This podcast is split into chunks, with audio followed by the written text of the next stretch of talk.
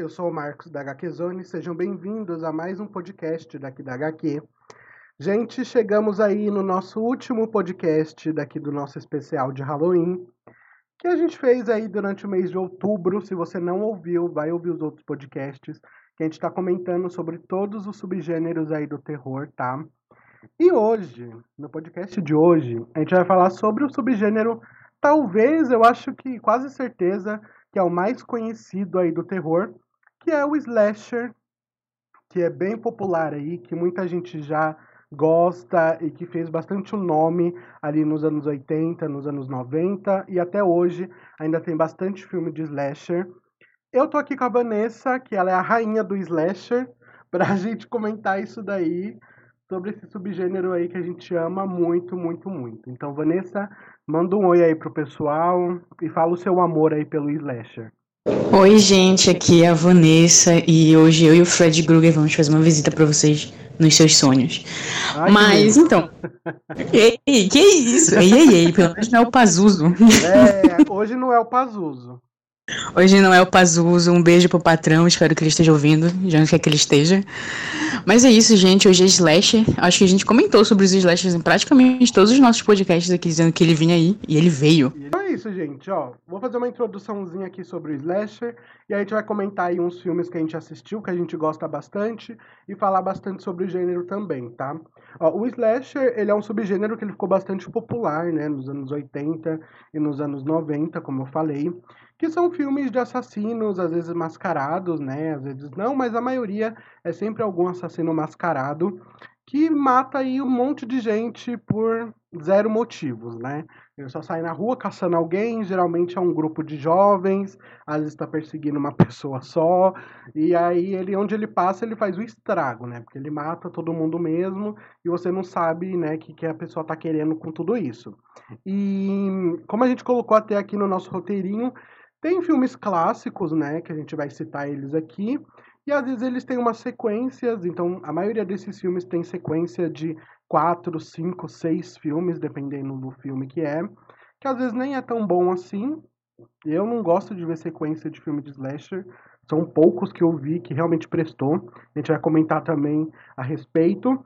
E esse subgênero, ele é muito importante, foi muito importante pro terror, porque ele ajudou a criar aí até alguns estereótipos aí que a gente vê em filme de terror, como a mulher saindo, saindo correndo do cara, e aí você falando lá, não, não vai por esse lado, vai pelo outro, sabe? Então, tipo, tem vários estereótipos aí do filme de terror que se tornou um clássico ao longo dos anos, e também popularizou o termo Final Girl, né? Que é aquele é, elemento do filme onde sobrevive ali a última mulher ali da equipe, ela consegue de alguma forma ou matar ou se ou fugir, né, desse assassino.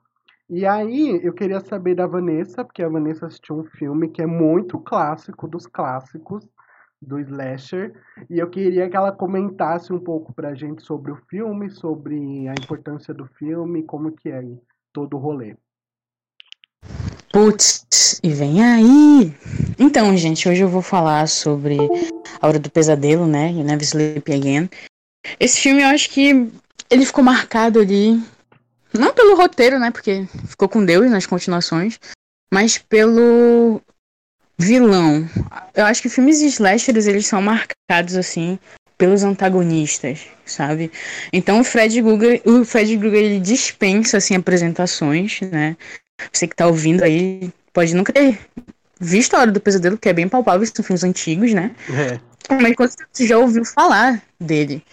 Até porque muita gente se fantasia dele, enfim, ele é um marco assim, na cultura geek enorme. Assim como o Jason, né? E, enfim.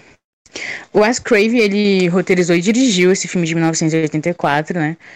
que é um personagem que surgiu ali depois que o Michael Myers, né, tinha parado de matar, depois que o Jason assim, já estava dando um cansaço nos filmes do Jason, então ele surgiu com essa premissa de que ele não mata no mundo real e que ele mata no mundo dos sonhos, né?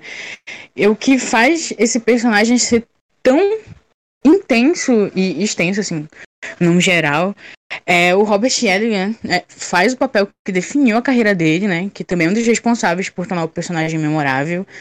É, o enredo do filme é o básico de todo filme de slasher, né? A gente vê isso em quase todos os filmes de slasher. Poucos são os filmes que inovam em questões de enredo, né? É, o filme se passa ali num grupo de amigos que ele é, eles são assombrados pelo mesmo, entre aspas, monstro da Nancy, que é feita pela Hattie Legging, por sinal ruim, quer dizer, bom, mas ruim. Pela, tem a Tina e tem o Rod, né? Eles descobrem que eles dividem o mesmo pesadelo todas as noites. Que eles são perseguidos ali, né, por uma figura trajada de uma, da maneira descrita anteriormente, que é o rosto queimado e aquele aquelas de gás e aquele casaquinho que não é um casaco, eu acho que é um suéter listrado que é a marca do, do Fred Krueger, né? Esse filme ele marcou assim toda uma geração, porque eu acho que além do filme ser muito icônico, ele assim tem cenas incríveis. Tem continuações, como o Ninho disse, e eu acho que na HQ Zone a gente tem preconceito com continuações, exceto se você for continuação de Halloween. Exatamente. e olhe lá. e olhe lá. A gente tem lá. preconceito com continuações, e assim, de todos os filmes do Fred Krueger, eu acho que o primeiro sempre vai ser o melhor, né? A Hora do Pesadelo 1 sempre vai ser o melhor. Porque ele dá pra gente um enredo coeso, como eu já disse antes. Enfim, tem camadas ali que vão sendo reveladas aos poucos, e quando você descobre, assim, a história do Fred Krueger de verdade, que eu acho que não vale a pena mencionar aqui, porque eu acho que vocês têm que assistir o filme, tu fica em choque, né? Ele é um ceifador, assim, absurdo. Eu acho que existem cenas no filme que são icônicas. É, acho que a cena que mais ressona, assim, quando eu lembro de Hora do Pesadelo, é a cena que o, o, o personagem, quem faz esse personagem é um ator, é um ator aí que, enfim, eu odeio ele, deixo aqui claro. O Johnny Depp tá nesse filme. Ele faz um personagem insignificante para mim. O Top Off. Porque assim, a única coisa que ele tinha que fazer no filme era acordar, sabe, a menina, a Nancy. E ele não acorda Nancy porque ele dorme. Aí o Jason vai lá e mata ele numa das cenas mais icônicas da história do cinema, que é quando ele mata ele na cama e jorra sangue. Por sinal, essa cena foi homenageada, claramente tinha coisa, né? No remake do filme. E naquela cena incrível, a cena que ele mata ele, a cama engole o John Depp, né? O personagem do John Depp, e jorra sangue pra cima, tipo assim, aquele vórtice de sangue. Aquela cena incrível, sabe? Eu acho que uma das coisas assim que mais ressona em filmes slashers é a perseguição. Eu acho que isso faz o gênero, né? Eu acho que o Ninho concorda comigo. A perseguição faz a gente ficar apreensivo ao longo do filme. E aqui é, tipo assim, inevitável, porque uma hora tu vai ter que dormir. E, tipo, não tem como tu escapar, sabe? Tu consegue ficar um, dois dias sem dormir. Só que, cara, é inevitável. Então, tipo assim, quando, quando a Nancy descobre que pela ele, ela tem que trazer ele pro mundo real, tipo assim, tua cabeça explode. Porque ela descobre isso quando ela consegue trazer com ela uma coisa dele. Ela fala: se eu consigo trazer uma coisa dele, eu consigo trazer ele. Ela só precisa ser acordada na hora que ela estiver agarrando ele. Então, tipo, quando dá certo, Tipo assim, ele fica fraco, tem toda aquela cena lá que ela amassa ele. Parabéns, Nancy. Tipo assim, é incrível. Porque no mundo dos sonhos ele é um pesadelo, tipo assim, literalmente. E ele mata mesmo, não tem escapatória. E nas continuações, isso vai se perdendo, né? Que aí começa a descobrir coisas sobre poderes e, enfim, é, as continuações são ruins e não vale a pena ser mencionadas. E o Wes Craven ele faz um trabalho incrível no roteiro desse filme porque não deixa pontas soltas, apesar de deixar perguntas, né, para serem preenchidas com outros filmes, que é exatamente isso que acontece depois. Não são perguntas que ressonam tipo é preciso disso para mim apreciar o filme. Não, sabe? É um filme coeso, é um filme redondinho, eu indico muito esse filme. Ele marcou assim a história do cinema com todas as mortes icônicas. Eu acho que o bom desse filme é que ele inova em cenas de morte, porque ele tá mundo dos sonhos, ele pode fazer o que ele quiser. Então, geralmente, as cenas de morte na hora do pesadelo são engraçadas, porque o filme ele tem esse quê, porque o Fred Krueger ele é um cara assim cômico. Ele não é que nem um Jason, sabe? Tipo assim, o cara vai lá e mata e Ponto. Não, ele faz umas piadinhas e é bom. Tanto que nas outras, nas continuações vai se perdendo. Só que A Hora do Pesadelo é um filme coeso. Eu acho que que merecia, né, ter um outro remake, porque já teve um e por sinal é muito ruim. Tá? Não indico vocês assistirem o remake da Hora do Pesadelo. Não assistam isso, não façam isso com a vida de vocês. Mas eu queria muito que a série fosse resgatada, que eles trouxessem o Wes Craven de novo para dirigir, né? Fazer uma homenagem porque foram anos, assim, anos, quando eu digo anos, eu quero dizer anos rolando na fonte do Fred Guga. E, tipo assim, ele merece um final digno, sabe? Ele participou de séries, ele participou de programas de TV. E o vilão, ele marcou a história do cinema de terror. E ele foi um dos responsáveis por dar nome ao gênero. E A Hora do Pesadelo é um filme muito marcante, tem cenas incríveis, a direção é incrível. O Robert Englund, como Fred Krueger, é uma das melhores atuações em filmes de slash que eu já tive o prazer de ver. É... Tanto que ele não largou os filmes, apesar das continuações horríveis, porque ele tinha é, um apego muito grande com Fred Krueger. Então, gente, é um filme assim que dispensa apresentações, mesmo depois de eu ter apresentado ele todo. E é isso. Foi o filme que eu assisti. Não, é, Não assisti a- todas as continuações, eu assisti uns quatro. Não faria isso comigo mesmo, tá bom? Não, é pior que é verdade, assim. O A Hora do Pesadelo é um filme muito icônico, e aí foi como a Vanessa falou, você pode até não ter assistido nenhum dos filmes, até mesmo nem saber da história, mas a figura do Fred Krueger, ela é muito marcada, assim, nos cinemas. Acho que não só pro gênero de terror, mas na cultura pop mesmo. Então sempre você vê aí festa de Halloween ou algo do tipo, sempre tá o Fred Krueger lá, as pessoas se fan- se fantasiando, ou passando aí os filmes dele na televisão em época de Halloween. Enfim, é muito icônico, sabe? E o slasher é isso, né? É, como a Vanessa falou e eu falei também, é esse cara aí que vive matando o povo e geralmente é grupo de jovens mesmo, que estão em alguma casa, ou moram junto, ou vai pra uma festa, ou eles moram em algum lugar, enfim. Então, o slasher é marcado por isso, né? E até sobre falando mais sobre o slasher, né? Eu assisti um filme que é muito icônico também. Desculpa, Vanessa, ter que te falar isso, mas Halloween é muito icônico também. Ah, mas isso foi old. Concordo. Porque Halloween, gente, é um filme assim que eu não sei explicar, porque assim, é um filme muito bom, o Halloween, o primeiro filme, que ele foi lançado em 1978, né? É escrito e dirigido pelo John Carpenter. Reizinho demais, merece todos os aplausos do mundo por esse filme. E, cara, tipo, o filme é isso aí que a gente falou, né? É a história do Michael Myers, que ele é um cara, um maníaco, né? Um serial killer, né? Que ele mata a irmã dele quando ele tem 6 anos de idade. E a irmã dele tem por volta dos 15 anos, se eu não me engano. E ele mata ela assim do nada, ele só puxa uma faquinha e mata ela lá. E aí ele vai, né, preso, levado pra uma clínica psiquiatra. E depois de 15 anos ele volta lá para a cidade natal dele, onde ele morava, pra perseguir uma garota. Tipo, é muito do nada esse filme, mas eu vou explicar mais pra frente. E ele vai perseguir uma menina do colegial chamada Laurie Strode, né? Que é a icônica Jamie Lee Curtis, né? Que faz o papel da garota lá de 17 anos. E assim, gente, Halloween, eu nunca tinha assistido o primeiro filme. Eu assisti durante essa quarentena aí, acho que foi em maio que eu assisti. Porque o Halloween, eh, quando eu assistia na televisão, eu assistia com a minha irmã, né? Eu já cheguei a falar no podcast que a minha irmã também gosta muito de filme de terror. E eu assistia na televisão. Só que o que passava na televisão era um remake do Halloween. Porque eles fizeram as sequências, depois eles fizeram um remake. Eu não sei, é é que assim, é, muito, é uma confusão muito grande os filmes de Halloween ali depois do. Acho que do terceiro filme. Se eu não me engano, era um remake de Halloween que teve aí no, nos anos 2000. E aí eu assisti esse filme, pra mim aquela era história e pronto, entendeu? Então depois que eu fui atrás do primeiro filme, eu assisti o primeiro filme já, acho que foi em maio desse ano mesmo que eu assisti.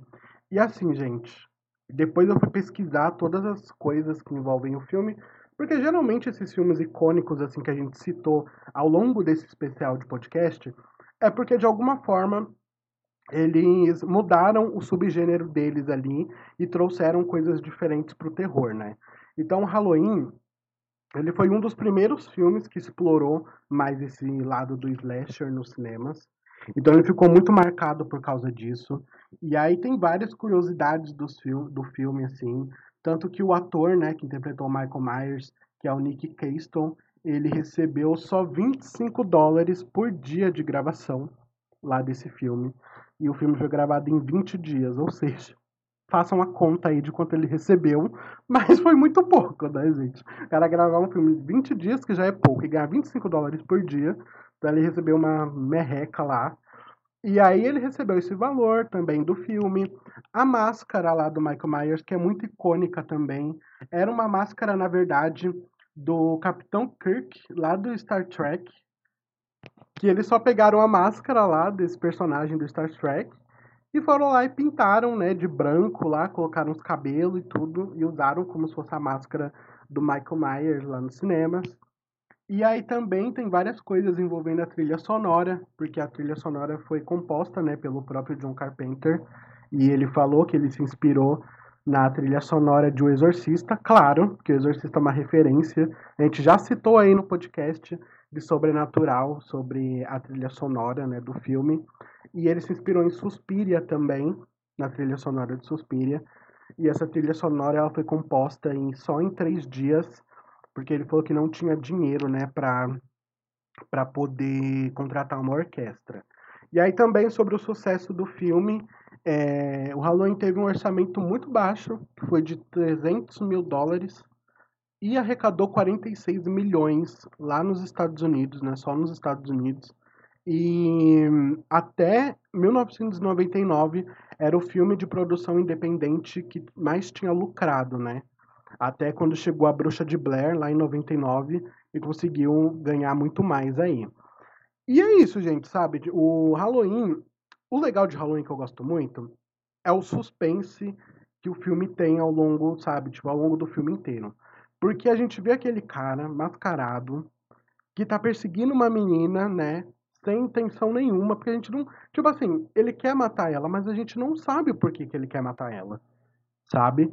Então, assim, é por puro prazer mesmo. Tanto que nos outros filmes, né? No filme de 2018, que ele ignora todas as sequências que vieram e pula direto do primeiro, lá de 78 até esse de novo, ele é explicado que ele mata por puro prazer, né? Que não tem um motivo certo, porque ninguém entende a mente do Michael Myers. Então essas pessoas não sabem por que, que ele mata. Tanto que ele tem um, um médico, né, que cuida dele, da saúde dele, que nem o médico sabe explicar. Tipo, é uma coisa tão surreal que nem o médico tem essa resposta. Nem o psiquiatra, psicólogo, enfim, sabe o porquê que ele faz isso. E nesse filme, no primeiro, tem toda uma atmosfera criada, então, junta com a trilha sonora, que é muito icônica. Inclusive, você já deve ter ouvido aí, porque eu vou colocar a, a música nessa intro daí do Ui. podcast. Então, assim, é muito, muito marcante, sabe? E outra coisa também do filme é que ele popularizou, né, o termo do Final Girl, como eu expliquei, que é quando a última mulher sobrevive ali no meio, né, do massacre, enfim, sobrevive. E aí foi a Laurie Strode, né, que ficou viva, e aí o filme ele foi um dos pioneiros assim a trazer esse conceito que a gente vê até hoje aí em vários filmes fazendo quando tem uma sobrevivente aí que fica viva. Então, e aí o filme ele volta até naquele ponto que a gente sempre fala no podcast, que é como os filmes de terror conseguem fazer coisas grandes com valor pequeno, né? E até a gente já falou sobre é, outros filmes aí que foram feitos com um valor bem pequeno, arrecadou bastante. Até no último episódio, né, sobre o Found Footage, que a gente falou sobre o orçamento, que às vezes é orçamento de 20 mil dólares e faz milhões e coisas do tipo. E é legal você assistir esse tipo de filme, assim como Halloween, porque você percebe que ele é simples de se fazer, entre aspas, mas o cara conseguiu fazer algo gigante ali. E tudo ali que o cara colocou é referência para os filmes de hoje, sabe? E eu vejo Sim. muita gente assim falando: ah, eu não gosto de assistir filme antigo, de terror, gosto de assistir os filmes novos. Cara, assim, ó, eu vou dar uma dica para vocês. Assistam, sabe? Os filmes novos são legais, como a gente falou. Tem alguns que são legais? Tem, tem bastante filme legal. É, sempre tem alguém inovando, trazendo coisa diferente. Mas é muito legal você assistir os filmes antigos, porque você começa a perceber a mudança de técnica que teve, como era feito os, os efeitos práticos lá na época, e hoje em dia o pessoal usa mais CGI. Então é legal você observar isso, porque aqueles filmes né, dos anos 80, dos anos 90, eles foram essenciais para a gente ter o material que a gente tem hoje. E lá eles já tinham um pouco recurso. Primeiro, por ser um filme de terror todos os filmes que a gente citou aqui foram de baixo orçamento, os filmes, e os caras vão lá e inventam alguma técnica que acaba pegando e se tornando a marca ali do, do subgênero, né, do terror. Então é muito importante, sim, que vocês vão atrás desses filmes. A gente já vai comentar aqui mais filme, a gente vai falar também aí sobre outras coisas. Mas a minha dica é essa, gente. Vão assistir filmes antigos, porque é muito bom, vale super a pena. E aí você já vai começar lá, vai abrir seu letterbox e vai lá colocar sua estrela. Me sigam. Isso, e me sigam. Só reviews de baixa qualidade. Bem isso.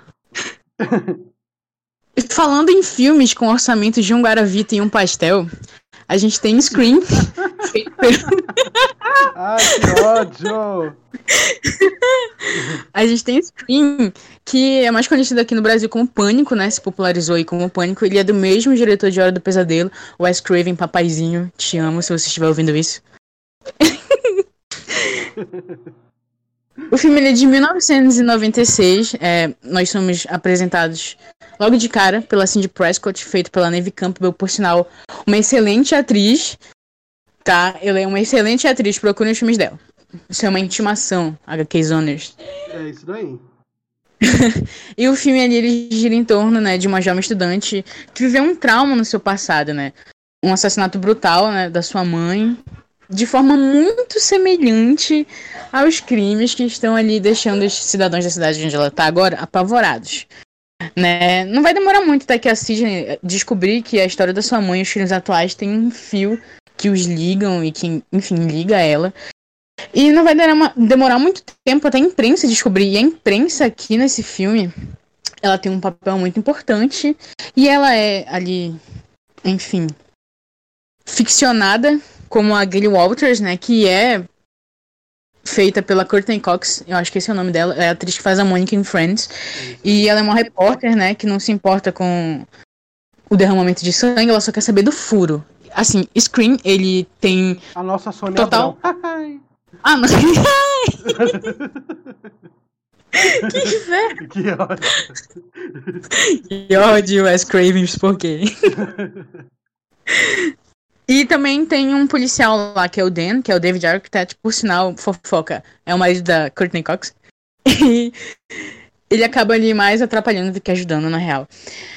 E a Sidney Prescott é uma das Final Girls mais famosas, assim, da história do cinema. Eu acho que essa mulher sofreu. Assim, ninguém sofreu mais do que essa mulher. Tanto que essa mulher sofreu. Gente, não é possível uma mulher sofrer tanto. Como é que pode uma mulher sofrer? Sério. Eu acho que assim. Teve filmes do passado, claro. Esse aqui, ele é. Em comparação aos outros que a gente disse, ele é o mais recente, né? 1996. É bem recente. E a Sidney, ela é uma Final Girl que não passou o filme todo de histeria, sabe? Tipo assim, gritando e vamos de loucura. Porque durante muito tempo o papel das mulheres em filmes de terror era sofrer da histeria o filme todo.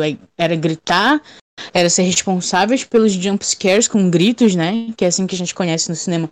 Como os jump scares de protagonistas femininas, que são com os gritos, assim, agudos e etc.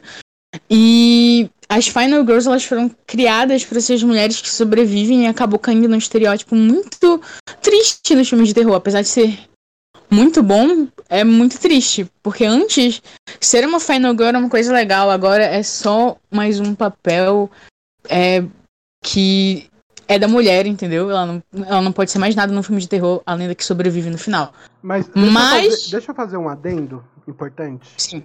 Ó, um filme, o último filme que eu vi de Final Girl, que é muito bom, foi Casamento Sangrento.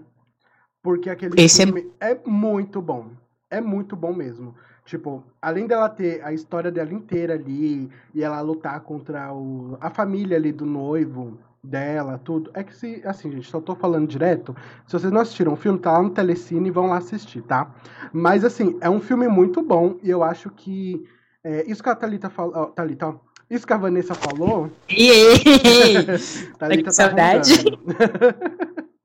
não, mas isso que a Vanessa falou sobre Final Girl é verdade. Porque antes os filmes, você tinha toda uma construção de uma personagem né, da personagem ali no, no slasher. E aí a gente vê ela, ela lutando, né, contra esse cara, né, que tá assassinando todo mundo. E ela tinha um final dela ali, sabe, tipo, sofredora, que sobreviveu. E a mesma coisa do Casamento Vermelho. É um filme que é muito bom, representa muito bem o Final Girl. E é isso, gente. Os outros filmes que vieram depois aí, nos anos 2000, tudo, muito raramente tem mesmo filme que explora esse lado assim da personagem principal, que tem uma história muito boa e que às vezes não, às vezes só tá ali mesmo só pra morrer no final, ou pra ficar viva no final e falar, ah lá, Final Girl, como ela sobreviveu, enfim, pode continuar, Vanessa. não, e sim, sim, tá certo. Só que antes, né, ser uma Final Girl era uma coisa incrível. Tipo assim, eu cresci vendo filmes de slashers, eu sempre quis ser uma Final Girl. Por favor, Jason. Discord se você está ouvindo esse podcast, me teste. Não, mentira, gente. Mas sério, era muito bom acompanhar. A gente iniciou, né, o Scream para poder falar sobre isso, porque a Sidney Prescott é uma das Final Girls assim, mais importantes da história do cinema de terror. Porque ela não só sobrevive, sabe? Tipo assim, ao longo do filme chega lá no final e. Ah, tô viva. Foda-se. Porque o, o roteiro quis que eu ficasse viva. Não, ela lutou bastante para ficar viva. E toda a história é conectada por ela. Tipo assim, os assassinatos não aconteceriam se não fosse a existência dela ali naquela cidade, a busca de vingança. Porque a maioria dos slashers querem vingança, entendeu? A maioria deles é. A maioria dos filmes de slashers são em torno de vingança. Ou maldade apenas. Como no filme que o Ninho apresentou, ele só era muito mal. Mesmo, é, ele tinha nenhuma motivação. Ele não tinha zero motivação. Sim, sim. E a Sidney Prescott é a minha Final Girl favorita, porque Scream é um dos meus filmes slashers favoritos, só não é maior no meu coração do que A Hora do Pesadelo, porque lá eles matam o Johnny Depp. Aqui não. e em Scream, eles matam o do Barrymore numa das cenas de início de filmes de terror mais icônicas da história do cinema. Quem nunca viu aquela cena, gente? Por favor. Sim, tem até no não. Acho que tem no Todo Mundo em Pânico. Sim, aí veio as sátiras, né? Com esse site maravilhoso. É muito bom. Porque assim, as sátiras são incríveis. As sátiras são muito boas. Fazem assim piadas de baixo calão, assim, piadas horríveis. Então, tipo assim, se é. Forem politicamente corretos, né? Não vai ser um sabor delicioso. Não, é, assim, gente, ó, esses filmes de comédia que faz sátira dos filmes, né? De terror, enfim Ai, gente, é aquilo. Eu assistia muito quando eu era, sei lá, adolescente, tinha uns 12 anos, 11 anos, assim.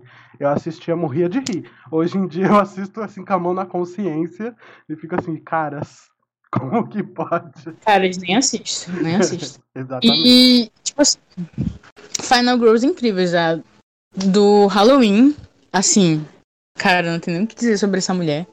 Ela é incrível. Ela é tudo, no né? Halloween de 2018, ela serve exatamente tudo que deveria ter servido no, em todos os outros. Nossa. Sim, e tipo, até falando um pouco sobre esse Halloween de 2018, né? Ele é uma sequência direta do primeiro, como eu falei, então ele ignora todas as sequências que vieram depois, até o remake lá, que eu não tenho certeza se era um remake, enfim. Mas, meu, esse filme de 2018, ele trouxe tudo, todos os elementos possíveis do primeiro filme atualizado. Então, tipo, Nesse segundo filme já se passa. Ah, eu não sei quanto tempo passa, a gente sei que ela tá velha. Passa muito tempo, então ela já tem uma filha, ela já tem uma neta, e ela não tira da cabeça de que o cara vai voltar, entendeu? Então ela é toda com preparada. Razão. É, com razão, né? E aí ela, todo Halloween, ela fica tensa, com. Porque ele aparece sempre na noite de Halloween. Então todo Halloween ela fica tensa. E até que, né, ele aparece e ela sabe, ela sente que vai acontecer alguma coisa e ele acaba voltando. Só que, meu, esse filme, ele é gigante, assim, em várias coisas, sabe? Primeiro que a Jamie Lee Curtis, ela atua muito bem, é, fazendo esse papel, né, como ela já fez várias vezes. Só que ela atua muito bem. Sim, ela é muito preparada, tipo, no filme. Ela é a fodona. Tipo, você pensa numa numa Final Girl, assim, da hora, é ela. E esse filme é muito bom, gente. Se vocês não assistiram, assistam. Porque, inclusive, hoje mesmo, agora que a gente tá gravando, saiu o teaser do novo filme do Halloween, que vai chamar Halloween Kills, que vai sair no ano que vem. Cara, quase chorei, porque o teaser tá muito bom. tipo, um teaser bem pequenininho, mas, ai... Enfim, e aí depois, em 2022, vai ter outro filme que se chama Halloween Ends. Parece que deve ser o último filme aí dessa nova Eu achei franquia. incrível que eles fizeram todos os roteiros já. Eles fizeram questão de roteirizar todos os filmes ao mesmo tempo para eles ficarem fechadinhos, bonitinhos e terminar com a saga Halloween do jeito que ela devia ter sido terminada, sabe? Porque eu acho que os filmes que vieram depois do, Halloween, do primeiro Halloween, tu pode falar disso melhor do que eu, foram horríveis, assim, degradantes pros Sim, personagens. Demais. Principalmente pro personagem principal. Acho que assim, ela merece, ela merece, ela merece um final digno, sabe? Que ódio. Não, sim. Os outros filmes que vieram de Halloween é muito ruim, gente. Pelo amor de Deus. Esse filme que eu falei que eu acho que é um remake, um reboot, a história é muito nada a ver. Tipo, é muito nada a ver mesmo. Eu assisti, achava legal, mas assim, depois que você vê o primeiro filme e você assiste esse Halloween de 2018, aí você muda tudo. Mas assim, gente, todos os filmes que vêm é, sequência desses filmes slasher famosos, eles acabam não indo tão bem como o primeiro. Eu acho que até outro exemplo aqui que eu vou dar para vocês de um filme que é muito bom e a sequência também não foi tão boa assim, são os filmes do Chuck, né, que é outra figura aí memorável, que é um personagem aí super conhecido da cultura pop, e vou até dispensar comentários sobre ele, mas é um filme que o primeiro filme do Brinquedo Assassino é um filme muito bom. Você assistir aquilo ali, sabe? É, eu acho que teve muita gente que assistiu os filmes mais recentes aí, que tá saindo agora. Parecem uns três filmes que saíram. E eu acho que vai sair uma série de televisão do Chuck também. Mas o primeiro filme, ele é muito bom, assim. Primeiro porque ele brinca com essa questão é, de ser um brinquedo assassino, né? Como diz o próprio título. E, sei lá, né? É meio estranho você ter um boneco em casa que, sei lá, anda com uma faca e quer te matar e afins. E é legal por causa disso. E o primeiro filme é muito bom, porque ele inova bastante nessa questão do boneco, sobre essa figura, né, de ter um brinquedo assassino. Ah, eu não sei, é uma brisa, mas é uma brisa boa, sabe? É um filme legal, o primeiro filme. Depois vieram mais alguns filmes dele, é, Brinquedo Assassino 2, acho que teve um 3. Depois veio, acho que a noiva do Chuck. Depois veio o filho do Chuck. E aí parece que depois teve esses novos filmes de agora. Então é a mesma coisa, sabe? O primeiro filme é muito bom, mas os que vieram depois também não é tanto, porque eles já começam a misturar um pouco subgêneros ali. E aí eles começam a misturar os subgêneros ali. Depois o filme começa a ficar uma coisa meio trash também. Tipo, o Chuck fala, ele fala umas piadas muito idiota. Ah, é, é, meio estranho, assim. Os filmes que vieram depois. Mas a figura do Chuck, ela é icônica. Eu acho que o primeiro filme, se você nunca assistiu, merece sim você ir lá assistir. Porque é aquele terrorzinho lá dos anos 80, dos anos 70, 90 aí, que todo mundo gosta. E tem a mesma vibe desses filmes de slasher, assim. Só tirando essa questão de que é um boneco, né, mesmo? Não uma pessoa de carne e osso. Mas eu acho que vale, vale a pena se assistir.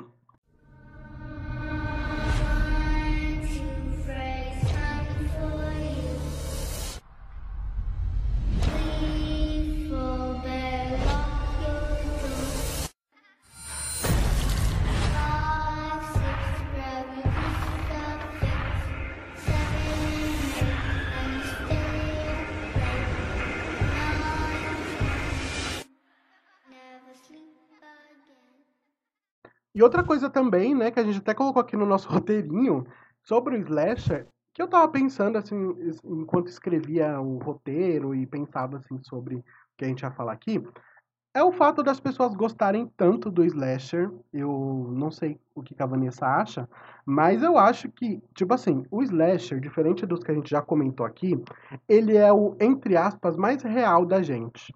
Porque qualquer louco pode sair mascarado aí e matar todo mundo, né? E assim, por exemplo, sobrenatural é real? Não sei. Você acredita em sobrenatural, Vanessa? Eu fico de fora dessa, né? Eu acreditei no nosso primeiro episódio que o Pazuzu interrompeu várias vezes, aí eu acreditei, entendeu? Mas acho que assim, não é uma coisa assim que eu acredite, sabe? É. Porque eu, eu e você, a gente viveu nesse negócio da religião, entendeu? Acreditar nisso é. seria assim. Hum, entendeu? Aí Exatamente. Como agora a gente já deixou na mão de Deus, eu não acredito mais. É, então, porque eu tava pensando, né? Tem o sobrenatural que muita gente, sei lá, tem gente que deve ter medo de imaginar que tem alguma coisa no quarto, algum espírito, sei lá. E os mais que a gente falou aí. Mas o slasher é uma coisa mais real da gente. Por quê?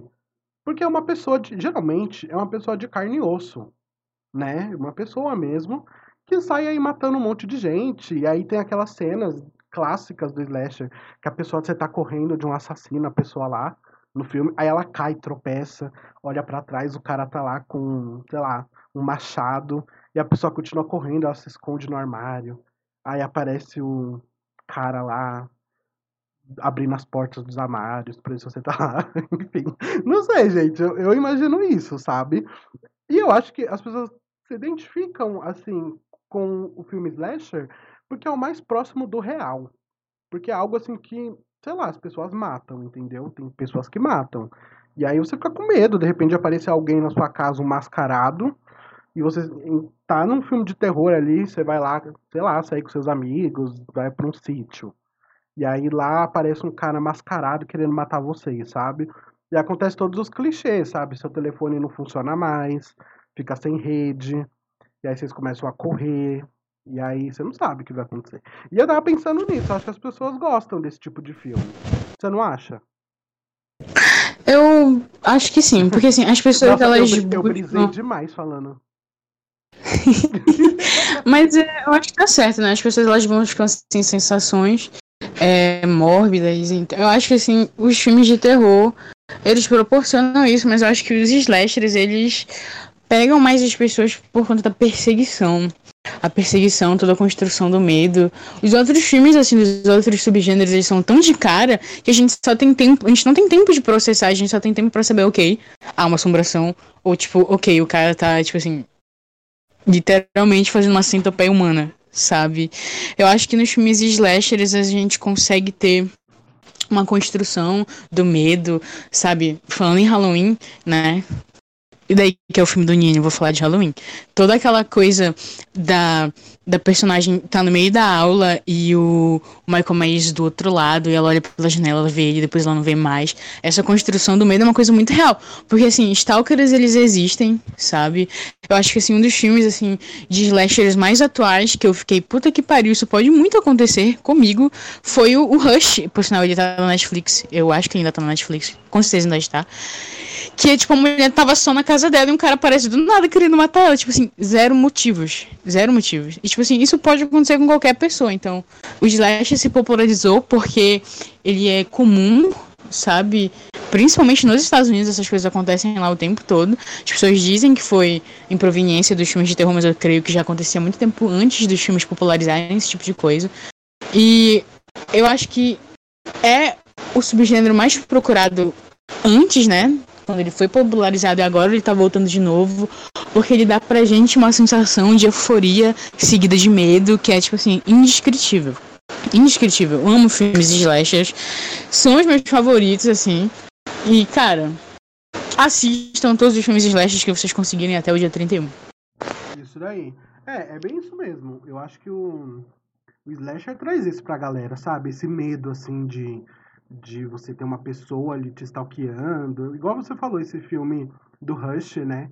Que é aquele da mulher que ela é surda, né? Sim, sim, esse mesmo. E o cara só brota lá na casa da mulher sem motivo nenhum e começa a perseguir ela. E você tem aquela agonia porque a mulher ela não ouve e aí, sabe, não, ela não consegue saber se tem alguém ali ou não. Você fica agoniado. E é uma coisa real mesmo que acontece. Então acho que as pessoas, elas têm bastante medo de filmes slasher, a pessoa fica tensa junto com o protagonista, né, a pessoa ali. Porque, por exemplo, ao sobrenatural, quando você tem quando tem um espírito na casa, às vezes nem você sabe, né, você que tá assistindo o filme, se o espírito tá lá mesmo, que você só vai acompanhando o cara ali, né, a pessoa. E no slasher, quando o cara tá correndo lá do do outro que quer matar, ele só sai correndo e você fica lá, corre, não cai, não sei o que, e vai indo. Então é legal isso, assim, do slasher é algo que eu gosto muito. Eu vou fazer aqui para vocês, vou até mencionar um filme, na verdade, que é um filme bem legal, que eu acho que muita gente já conhece aí, porque é muito popular também, que é o Massacre da Serra Elétrica. Eu não poderia passar esse podcast sem citar esse filme, que é um filme, assim, gente, muito popular, é um filme muito conhecido, é um filme que deu muita, é, muito medo em muita gente, porque, se eu não me engano, esse filme ele é vendido como baseado em fatos reais, né, Van? Você sabe? Sim, ele foi vendido como baseado em fatos reais, mas só o personagem principal que foi baseado em um serial killer que existiu de verdade. Todos os acontecimentos ali não, não são reais, aquilo não aconteceu, mas o filme todo ele é narrado como se fosse uma história real. Assim como todos os filmes de terror de found footage, por exemplo. É, pois é. E aí é um filme muito bom, gente. Tem várias outras sequências e. Enfim, tem até prequel do filme e tal. Mas o primeiro filme é muito bom, então vocês vão atrás de assistir O Massacre da Serra Elétrica, que é um filme muito importante aí, né, pro subgênero. Outro filme que eu vou indicar aqui também para vocês é um filme recente. Eu não sei se a Vanessa gosta, mas eu vou falar dele. Porque é um filme que eu gostei, pelo menos o primeiro, apesar de saber né, os defeitos do filme, ter alguns contras. Mas eu acho que é um filme legal que é A Morte Te Dá Parabéns. Já assistiu, Vanessa? Hoje, que esse é o maior filme da geração, Ninho. não, é, eu gosto desse filme da Morte Te Eu também gosto. Né? E pra quem não sabe, né, a história de uma menina lá, chamada Tree, que ela é meio assim, estranha, assim, e tal, pelos relatos do, fil do filme, né, dos amigos. Ela é uma menina, assim, mais na dela e não gosta muito, assim, da galera. E aí ela. Um dia ela acorda, segue a vida dela normal, vai fazer as coisas dela, enfim. Acorda na casa de um amigo, de um cara que ela ficou, que um cara que ajudou ela, parece. E aí, no final do dia, ela é morta por um cara, né, usando um rosto de um, uma máscara de um bebê. E aí, quando ela morre, ela acorda e o dia se repete. Então, ela sempre acorda no mesmo dia, que é o dia do aniversário dela, e aí ela tenta descobrir, né, o que, está acontecendo ali, quem está matando ela, quem é esse assassino, por que, que ele quer matar ela. Gente, quando eu assisti esse primeiro filme, eu acho que eu assisti ele no cinema, o primeiro filme. Meu, eu achei muito legal.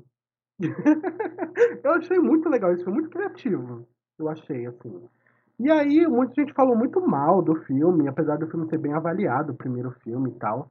Uh, muita gente falou muito mal, mas eu gosto, porque assim, ele trouxe um slasher que ao mesmo tempo é um filme engraçado, porque a atriz que faz o filme, a principal, ela é muito engraçada lá no filme.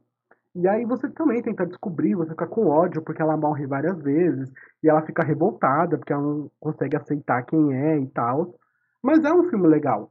Esse filme ele teve uma sequência, que acho que foi lançada no ano passado, se eu não me engano, que é A Morte da Parabéns 2, que não é tão bom assim. Tipo, ele tenta explicar o que aconteceu, porque que ela estava acordando no mesmo dia sempre. Não é um filme tão, tão bom como poderia ser, mas o primeiro vale super a pena, porque ele traz esse slasher mais atual, né? Tem uma pitadinha assim de comédia, mas ainda mantém muito bem o slasher. E é aquela coisa, né, que o pessoal gosta de ver em filme de terror, que é a protagonista sofrendo, né? Então é isso, gente. Ela sofre, sofre. E, assim, nem, nem tem como falar que ela é uma final girl, porque o cara só tá atrás dela, entendeu? Tipo, não tá atrás de ninguém. Então ela é ela e ela mesma. Então é um filme que vale super a pena vocês assistirem. Eu acho que o primeiro filme tá lá na Netflix, ou na Netflix não, no Telecine. E o segundo também tá na Telecine, porque eu assisti esses dias ainda. Mas é muito bom, recomendo pra caramba vocês assistirem. Então, já que a gente está fazendo indicações, eu vou indicar Rush, né? Que é o filme que eu falei ainda agora, então não vou falar mais sobre ele, porque, enfim, a gente já entregou quase todo o filme. Mas ele tá na Netflix. E ele tem uma das cenas, assim, de final que mais, assim, condizem com a minha personalidade do momento. Que é que depois que ela matou o assassino, né? Que a gente sabe que isso vai acontecer, é um filme de slash, gente, perdão. Ela senta todo ensanguentado na frente da sua casa, enquanto vê as luzes das sirenes da, da polícia e faz carinho no seu gato. É assim que eu estou de espírito esse ano. Sim, é, é, o final é, é, bem quase parecido com o, casamento sangrento, né? Porque... E vamos de plágio. ah, é meio parecido, porque ela, né, acontece os negócios lá, E aí, simplesmente, ela sai da casa, da mansão lá, toda ensanguentada pra caramba. E aí ela senta, a polícia tá chegando, ela acende um cigarro e fica lá fumando, esperando a polícia resolver os negócios, sabe? Então, é muito legal. Sim. Muito bom. Eu também vou indicar um clássico. Os outros dois filmes que eu vou indicar são clássicos do cinema slasher. Eu vou indicar Sexta-feira 13, né? Que a gente falou aqui sobre o Jason. E nada melhor do que indicar, né? Um filme do Jason.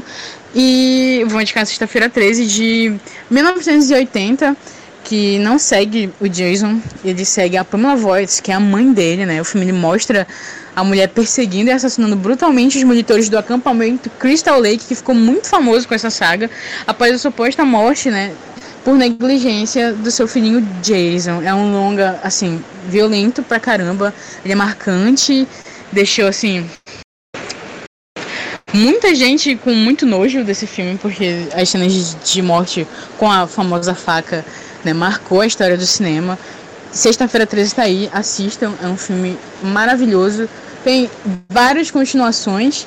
Então, algumas continuações valem a pena, outras nem tanto. Tem uma para divertir muito, que é Fred vs Jason. Eu adoro esse filme. Muita gente não gosta, mas eu amo. Nossa, esse filme batia cartão lá no SBT. Passava quase toda sexta-feira de Halloween lá, que eu não tinha. Muitos odeiam ele, mas eu amo. Não. Agora eu vou indicar um filme para os cinéfilos, alô cinefilia. Mentira, gente. Nação cinéfila. Nação, nação. Enfim, vou indicar Tortura do Medo de 1960. Uau, vem aí. É, ele gira em torno de um assassino que persegue mulheres, o Old, né? Mata elas brutalmente e captura os últimos momentos delas de vida com sua câmera, né? É um filme bastante violento e tem um quê de voyeurismo, né? E quase acabou com a carreira do, do Michael Power, que é o diretor do filme, porque é um filme muito violento pra época, né? Deixo aí os meus três filmes de slashers. E aqui começou a chover, que é um ótimo momento para dormir e encontrar com meu velho amigo Fred Krueger. Nossa, eu tava só sentindo o clima da chuva. Daqui a pouco aparece alguém mascarado aí na sua janela. Pare, pare! Ai, gente, é normal, não se incomodem com a chuva, porque é para fazer um, um clima aqui no nosso podcast, tá?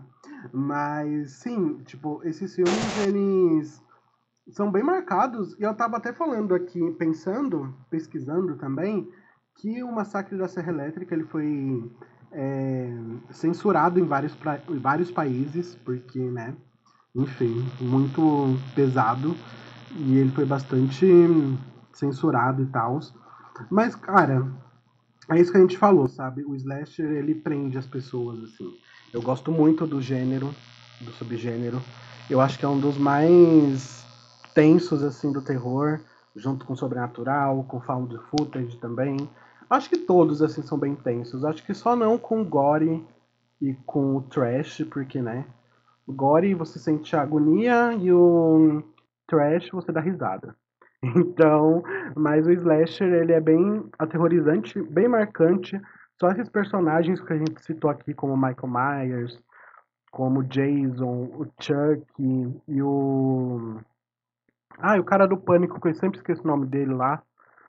São personagens marcantes aí pra cultura pop, né? Todo mundo conhece. O Ghostface. Isso. Que todo mundo usa o, as roupas deles aí na Halloween, máscara, tudo.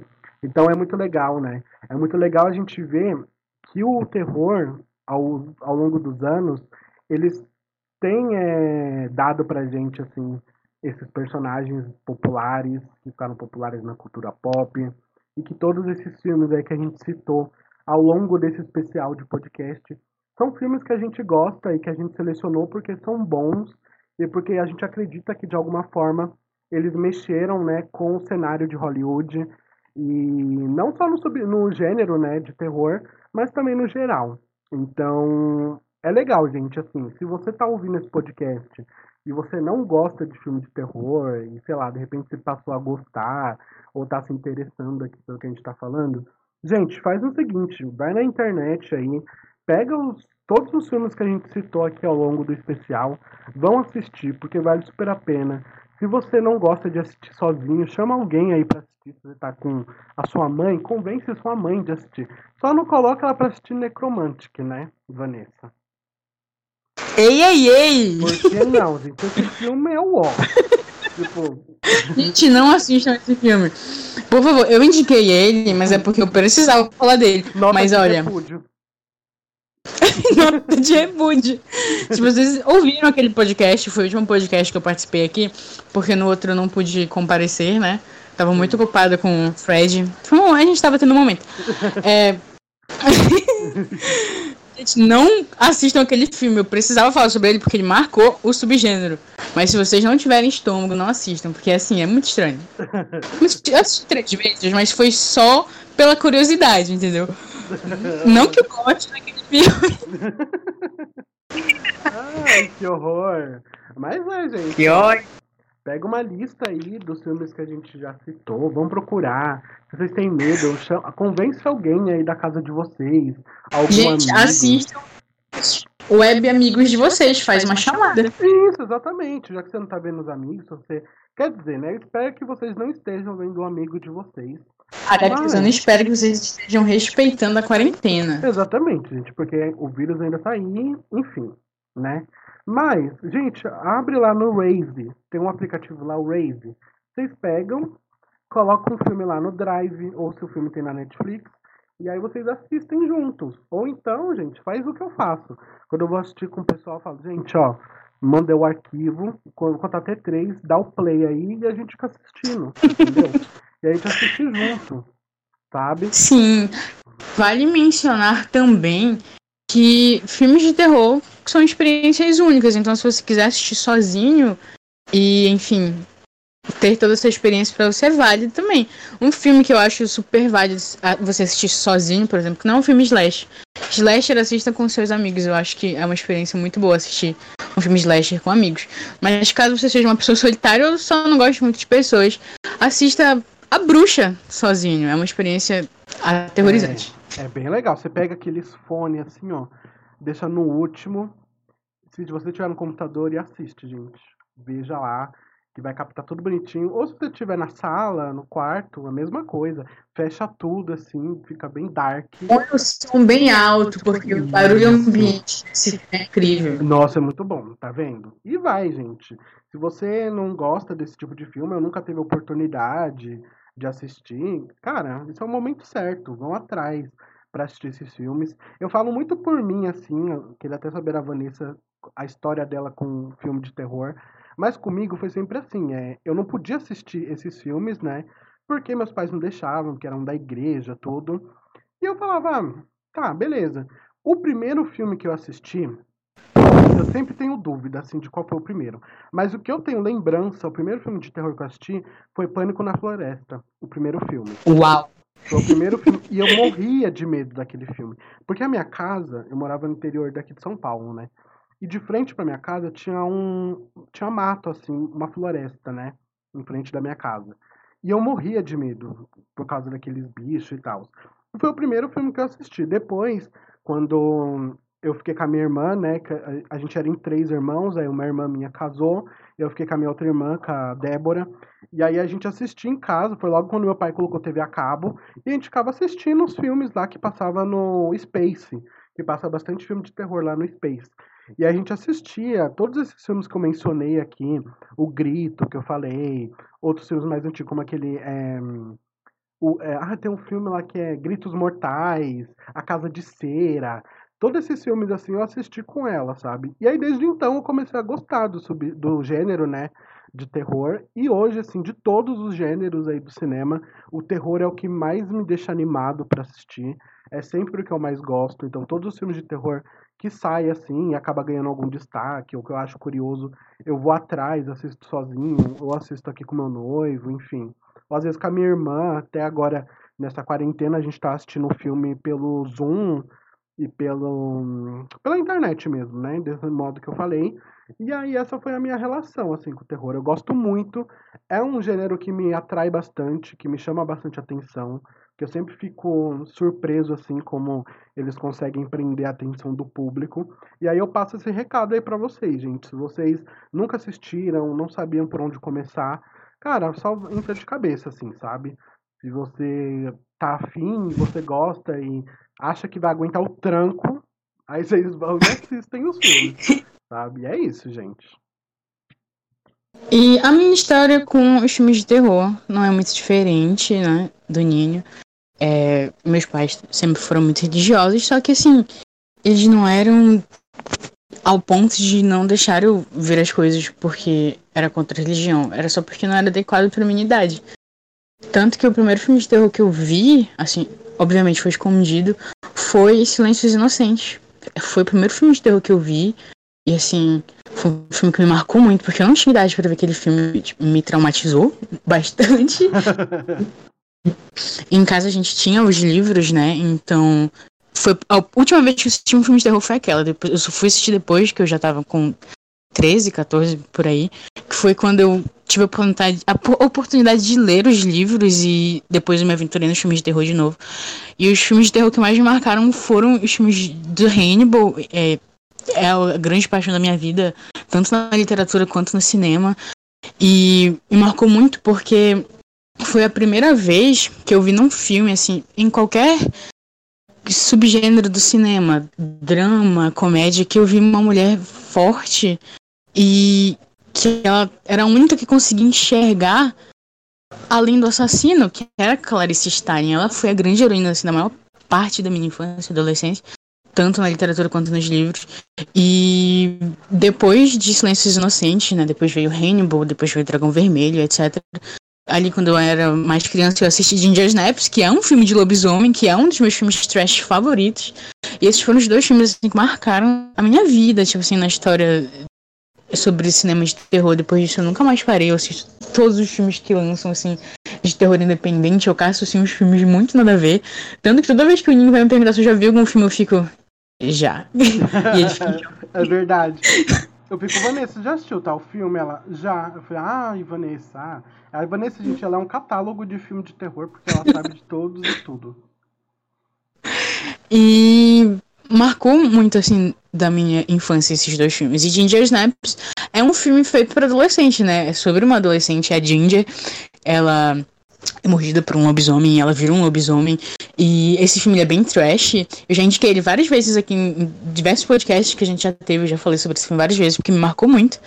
E ele é protagonizado pela Kate Isabel, que eu acho que assim, se vocês gostam de filmes de terror, vocês provavelmente já viram ela em alguns, só não estão associando o nome à pessoa. Ela já participou de Fred vs Jason, ela, Hora do Pesadelo, ela também faz um, uma participação especial.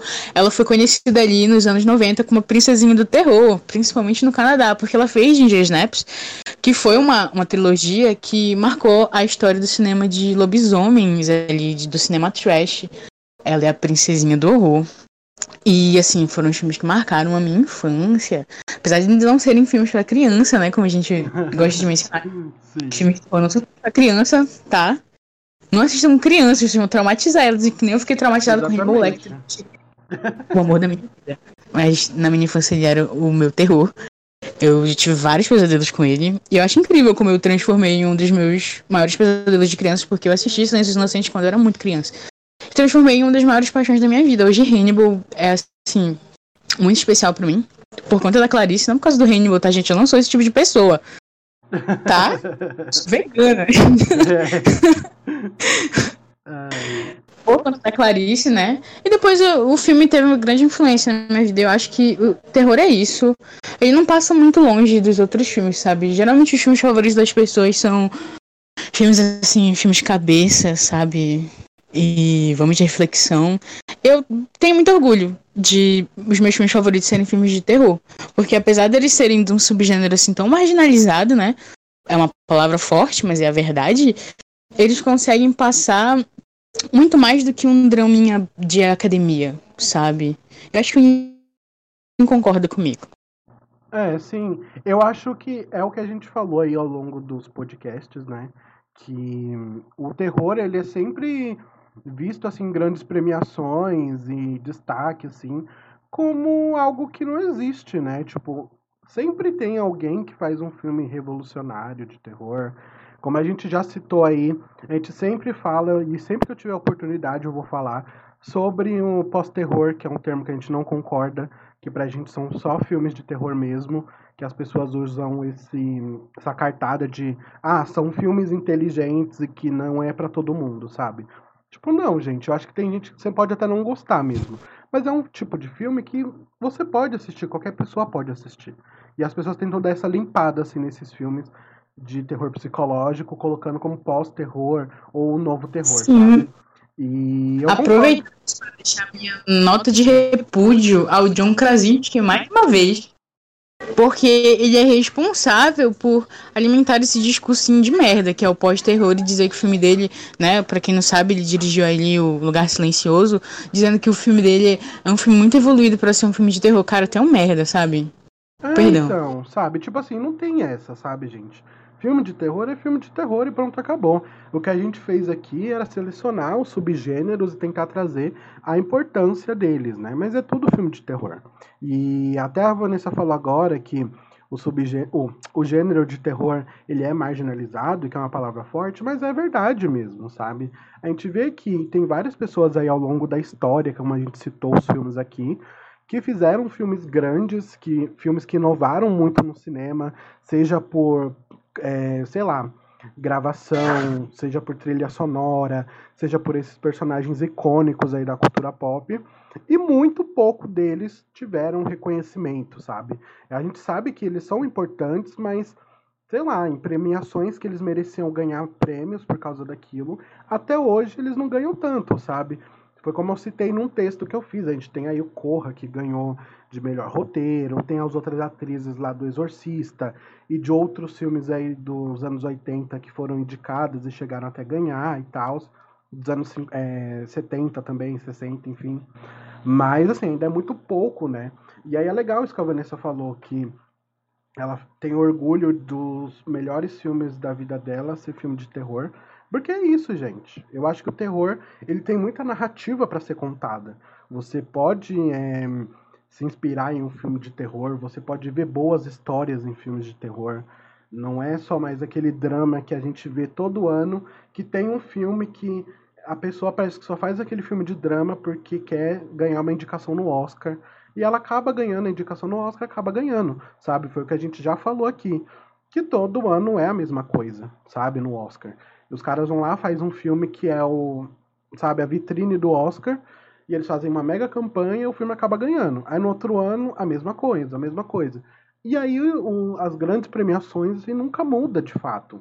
Então, é legal que esses filmes novos de terror, que são filmes de terror mesmo, tragam isso e que mais pessoas façam filmes aí como slasher, como sobrenatural, né, como monstros, enfim, horror cósmico, que sejam diferentes e que tragam aí é, novas narrativas e que as pessoas dão mais atenção para eles, né?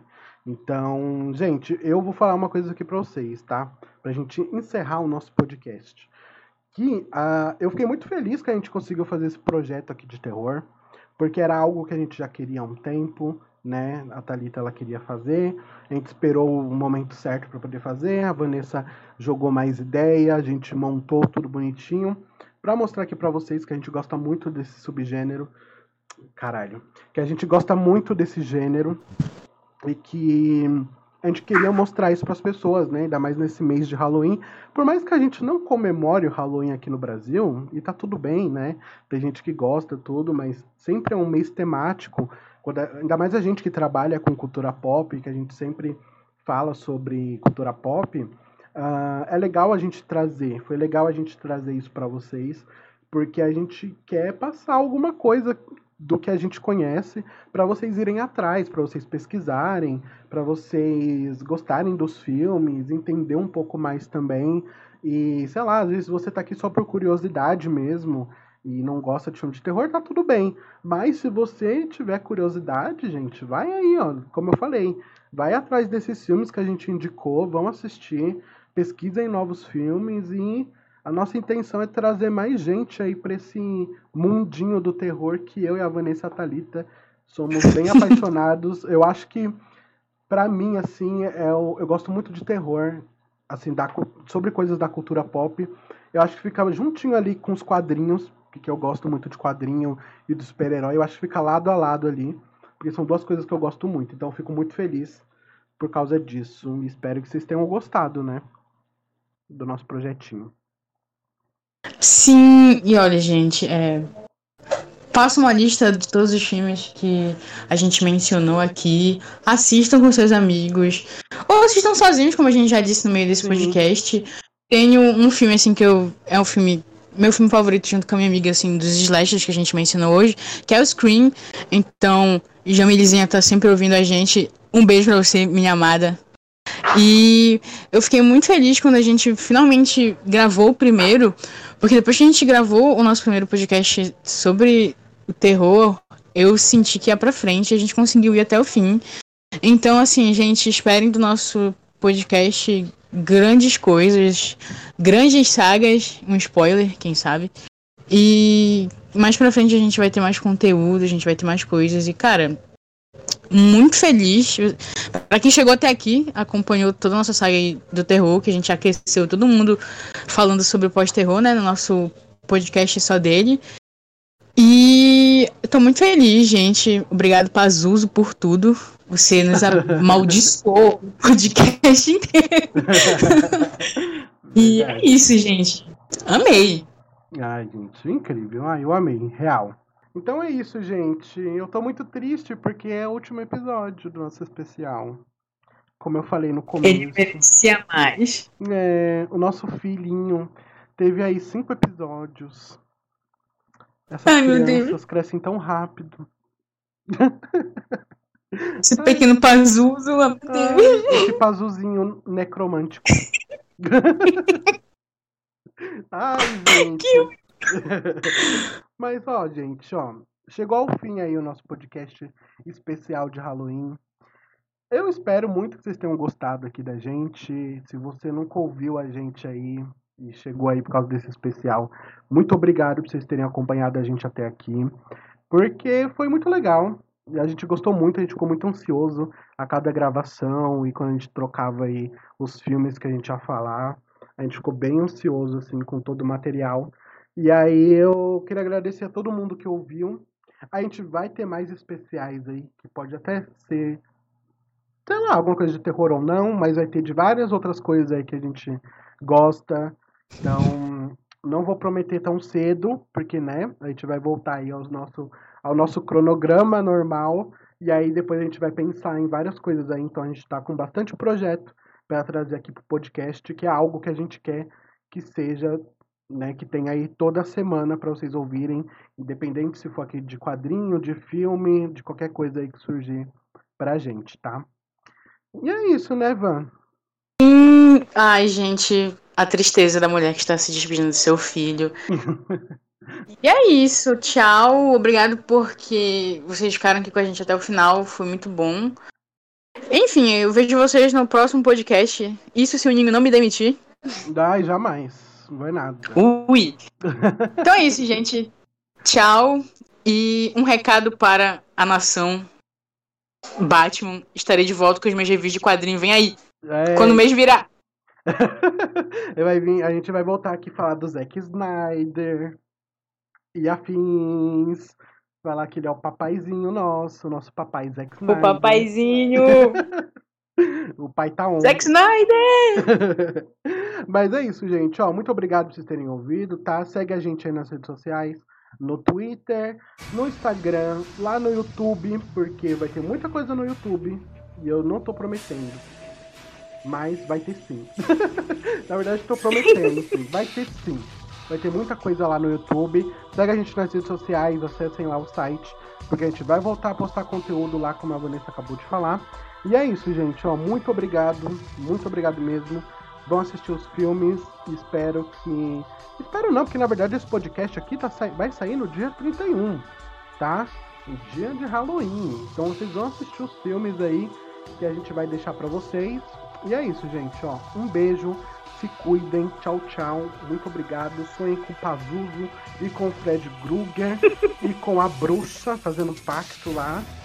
Sonhem com Necromantic. Não sonhe com ele, não, gente, pelo amor de Deus. e sonhe Com essa eu me despeço. Tchau, Pazuzu, meu É velho isso. amigo. Tchau, Pazuzu. Até o ano que vem. Um beijo, seu gostoso.